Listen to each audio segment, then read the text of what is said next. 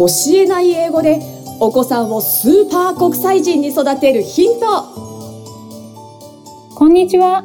教えない英語の阿部由香子です。お気軽にゆっかさんと呼んでくださいね、えー、本日のゲストはですねなんと甲子園に3回も出場されたご経験のある井上勝さんをお迎えしております。井上さんようこそ。おはようございます。おはようございますよろしくお願いします。お名前からしてね勝つと書いて勝さんですからね。負ける気がしないですよね、はい、負ける気しないですね。負ける気しないです本当に。はい。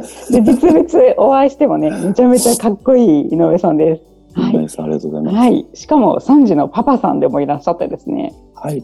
はい、もう素晴らしい。今日はいろいろ伺いたいことがたくさんありますので、皆さんもぜひ、あの、チャットの方にですね、えー、伺いたいことをどんどん書いていただければ、あの、私の方で拾える限り、えー、ご質問させていただきたいと思いますので、チャットの方にどんどん質問をお願いします。はい。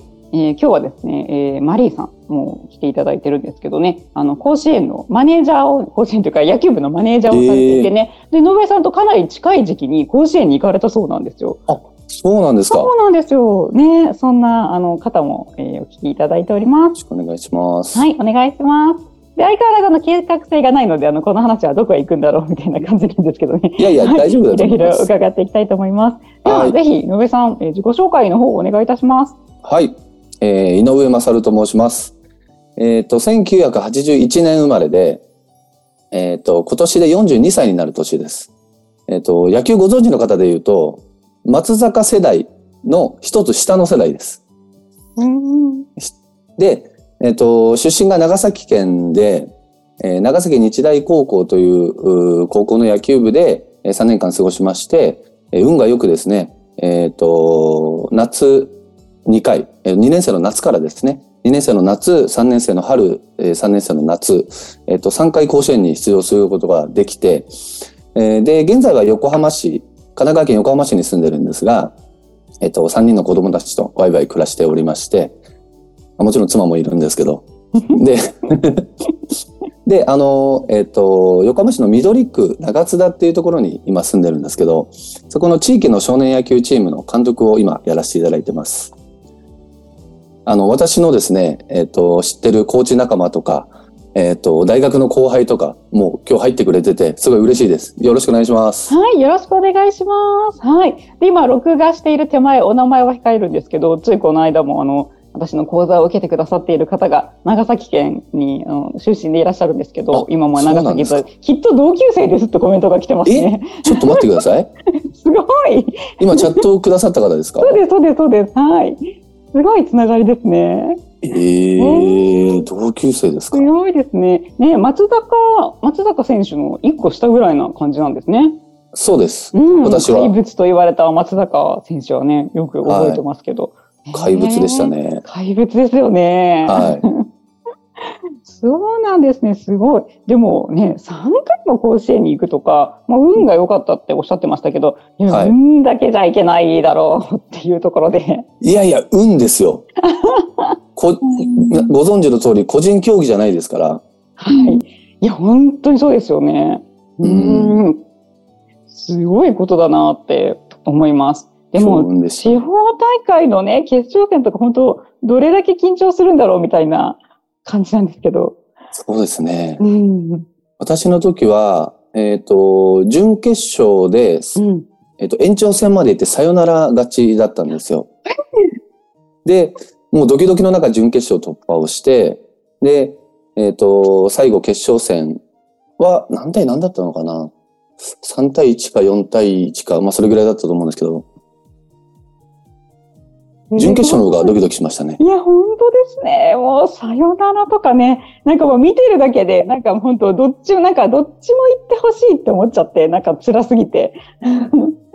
ねえ、本当です。あ、今またコメントをいただきましたね。はい、ライブ参加できて嬉しいです。感激です。ということで、マリーさん、さっきの、あの、えー、マネージャーされてた方ですね。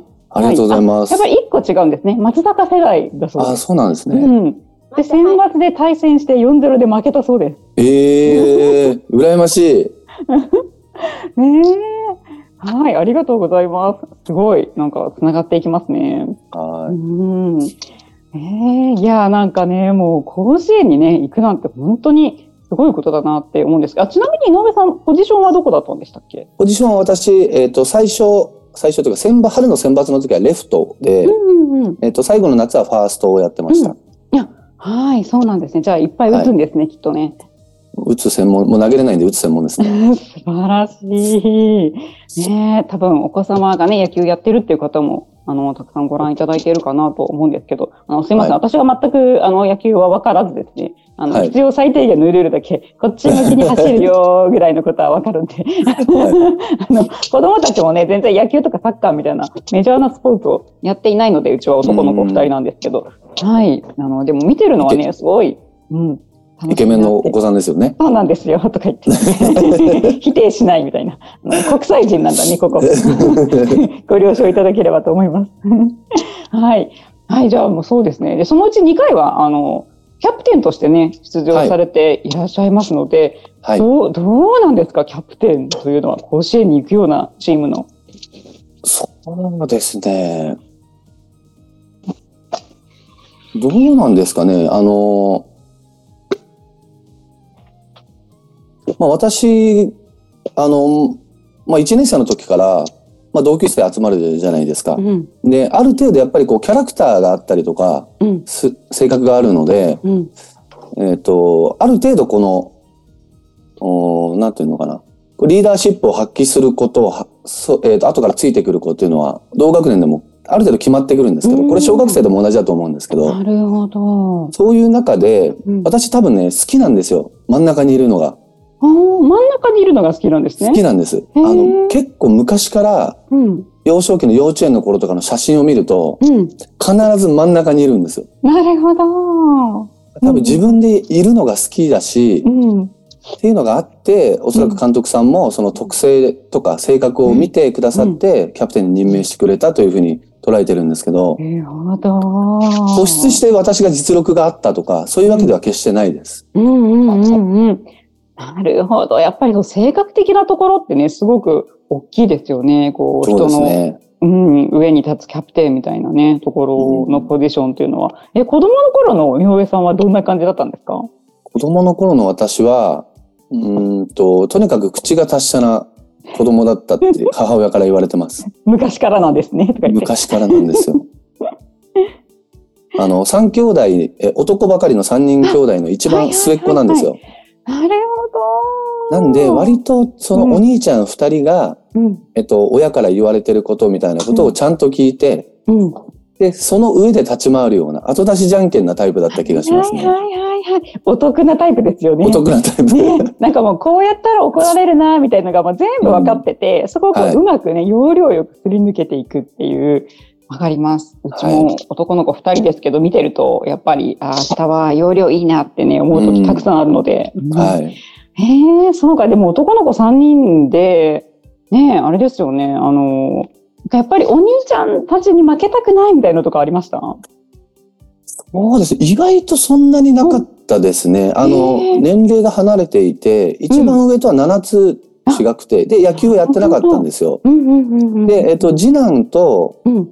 年齢が1、2、3、3つ、3つ違うんですよ。で、うんうんうんうん。その次男の影響で私も地域で野球を始めたんですけど、うん。もう目標っていうだけで、あまりこうライバル視をするような、うん実力差がありすぎたので全然なかったですね。ええじゃあ仲のいい兄弟だったんですね。仲は良かったですね。小さい頃はとかってえ言って。えすごいね。今日はいお子さんいらっしゃる方たくさんお聞きいただいていると思うので、兄弟ね、仲いいって本当いいなって。なお母様はどんな感じだったんですか、母親はですね、ゆっかさんに結構似てるかもしれない。そうなんですかあの、何でもかんでオールオッケーみたいな感じの母だった気がしますはいね。はいはい。いいですね。とかなんか自分で自分を褒めてるみたいな。えー、じゃああんまり怒られたりとかしなかったんですか？いや、でも父がすごかったんですよ。ええ父が結構厳しくて、あの、まあ、今の私と同じように、うん。その、まあ、地域のその野球チーム、私がプレイ、プレイヤーとしてやってる時に、うん。えーコーチだったり監督だったりでやっぱ入ってたので、うんなるほど。割と気性の荒い父でして、ええあの、まあ、結構、例えば、あの、運動会でうん、徒競走で、まあずっと1位だったんですよ。1年生の頃から。さすがです。うん。で、4年生だか5年生の時に1位じゃなくて2位になっちゃったんですよ。うん。うん。うんそ。したら父からものすごい怒られまして、ええ多分30分ぐらいずっと桃上げさせられました。その怒られる中身が面白い。もう思上げなんですね。しかも非科学的な桃上げ30分やっとけっていう。非科学的な。はい、ちょっとあれはかなり記憶に残ってますね。ええお父様も面白いです。そうですね。あ、じゃあ怖かったんですね。怖かったです。へえすごい。でもそれでもそんなに反抗とかしない感じで。